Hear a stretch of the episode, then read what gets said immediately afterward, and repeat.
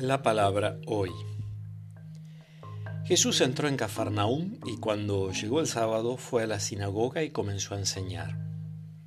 Todos estaban asombrados de su enseñanza porque les enseñaba como quien tiene autoridad y no como los escribas.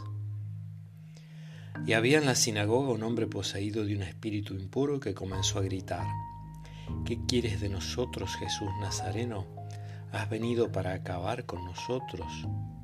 ya sé quién eres, el santo de Dios. Pero Jesús lo increpó diciendo, cállate y sal de este hombre. El espíritu impuro lo sacudió violentamente y dando un alarido salió de ese hombre.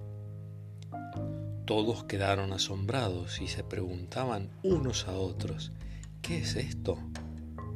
Enseña de una manera nueva, llena de autoridad da órdenes a los espíritus impuros y estos le obedecen. Y su fama se extendió rápidamente por todas partes en la región de Galilea. Del Evangelio de San Marcos, capítulo primero del versículo 21 al 28.